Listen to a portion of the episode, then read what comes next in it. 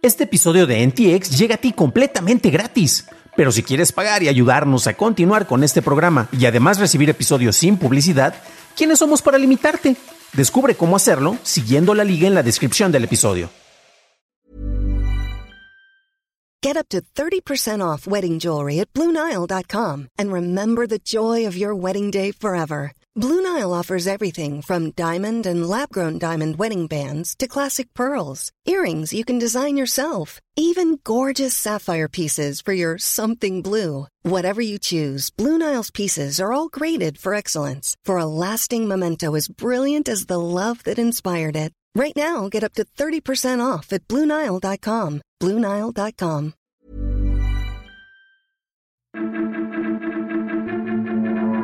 ¿Cuánta publicidad verás en Disney Plus? Netflix amplía su ventana en cines y multan a Google en España.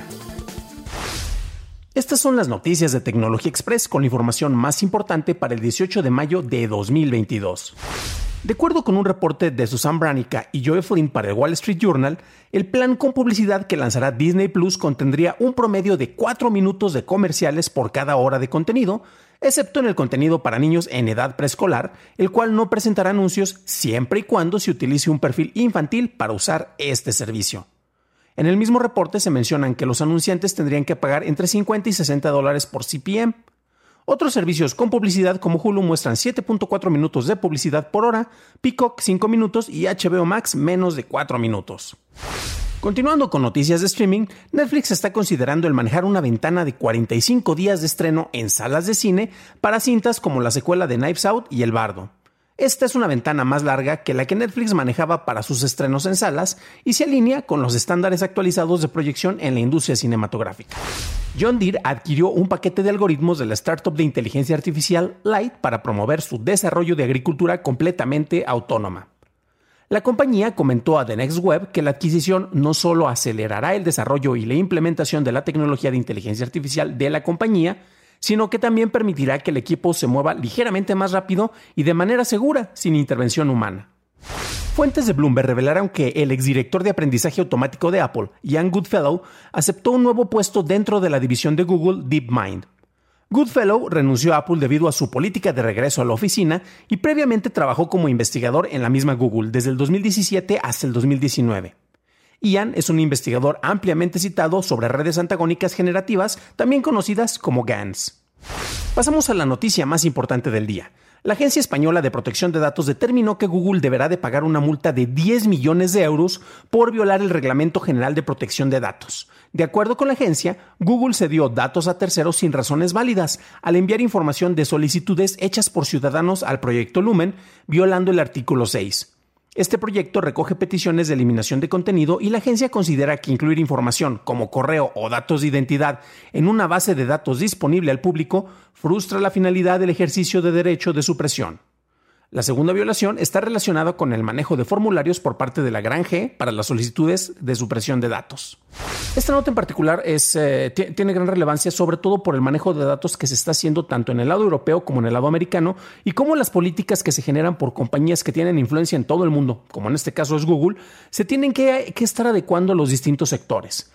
Eh, cabe destacar que, por ejemplo, recientemente sabemos ha habido un gran circo, Elon Musk quiere comprar o quería comprar, luego vio los números y como que no, o simple y sencillamente hace lo que le sale muy bien, que es especular, este, inflar precios, bajar precios y después no terminar haciendo lo que decía que iba a hacer, como es con el caso de la adquisición de, Twitter, que actualmente está en pausa, pero bueno.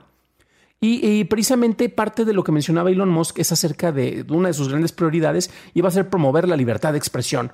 Pero eso él lo, entiende desde el punto de vista estadounidense, que es muy distinto a lo que ocurre en el resto del mundo.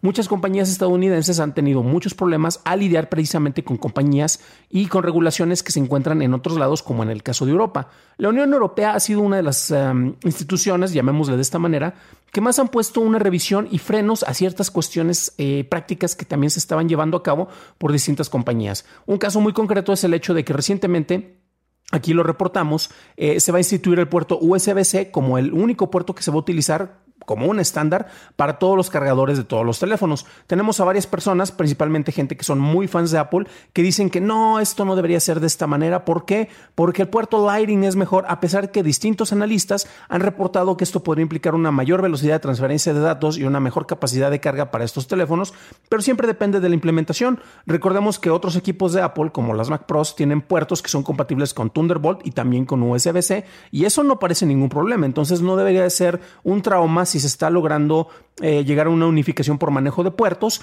y que esto aparezca en todos los dispositivos, pero bueno, eh, ya son preferencias que tienen algunos usuarios. En temas más serios tiene que ver la legislación y el manejo de datos. Y esto que está ocurriendo no es la primera multa, por parte de Francia, por parte de otros países ya les han impuesto multas a Google. Y en este caso es España quien pasa el ruedo. ¿Y qué es lo que está ocurriendo acá? Bueno, la multa es por dos violaciones. También a Vodafone se le, impusieron otras, eh, otras multas también por la violación a, la ley del registro de datos. Y hay una cosa que es muy importante. El proyecto Lumen hace una revisión precisamente sobre las razones y sobre el manejo de datos y las razones por las cuales muchas personas solicitaban la eliminación de su información. ¿Qué es lo que ocurrió con la primera violación? Y es, lo encuentro particularmente interesante. Esto también lo van a poder revisar en una nota que, como saben, la encuentran en las ligas de este episodio en la descripción. Esta es de TechCrunch, así como la, la, liga que tenemos de Hataka en España. Y nos habla precisamente sobre el manejo de estos datos. ¿Y qué es lo que ocurre? Bueno, Dentro del proyecto Lumen se está haciendo un seguimiento y una revisión por parte de institutos educativos sobre las razones por las cuales una persona pediría la eliminación de sus datos. Es una base de datos pública en la cual distintos institutos educativos pueden meter sus manos, pueden acceder a ella para hacer una revisión sobre la información que está ahí. Eso es por un bien común y un bien general. Pero de repente cuando Google pasa información de ciudadanos europeos, en este caso pues en España, porque al final de cuentas ahí es donde le ponen su estate quieto en particular a Google, pues resulta que esta información eh, pues están pidiendo que se borre datos de identidad y las solicitudes de estas peticiones para eliminación de datos de identidad se comparten en un estudio, como que ahí hay algo que no cuadra muy bien sobre el manejo y la administración.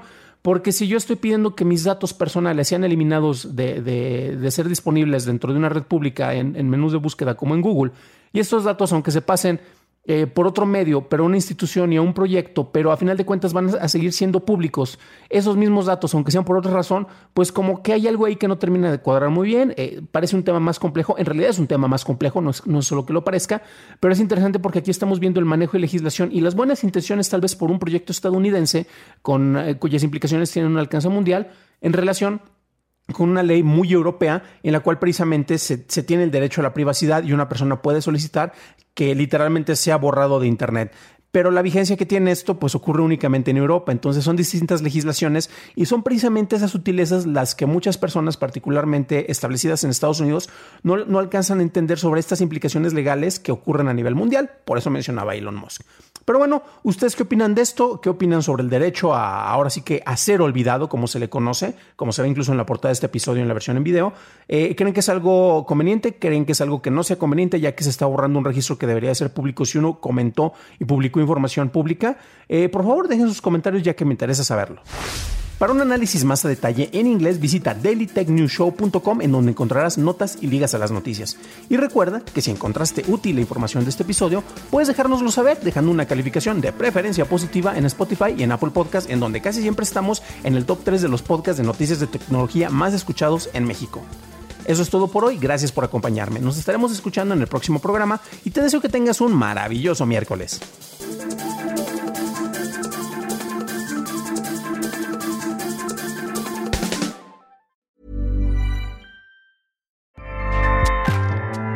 ACAST powers the world's best podcasts. Here's a show that we recommend. Are you a reality TV junkie? Do you ever think, dang, I wish I had someone to talk to about all the trash TV that I watch? Well, look no further, garbage lover, because Reality Gaze is a podcast for you. Hello, I'm Maddie. And I'm Poodle, and we're the Reality Gaze. We talk about all your favorite unscripted shows like The Golden Bachelor, Love is Blind, and TLC's big, messy behemoth, 90 Day Fiancé. And if you're driving to work, folding laundry, or just pretending to listen to your husband talk about sports, just put on the pod, and you've instantly got two gay besties spilling all the tea and reading these people for filth. So come at us, y'all. Find Reality Gaze wherever you listen to podcasts.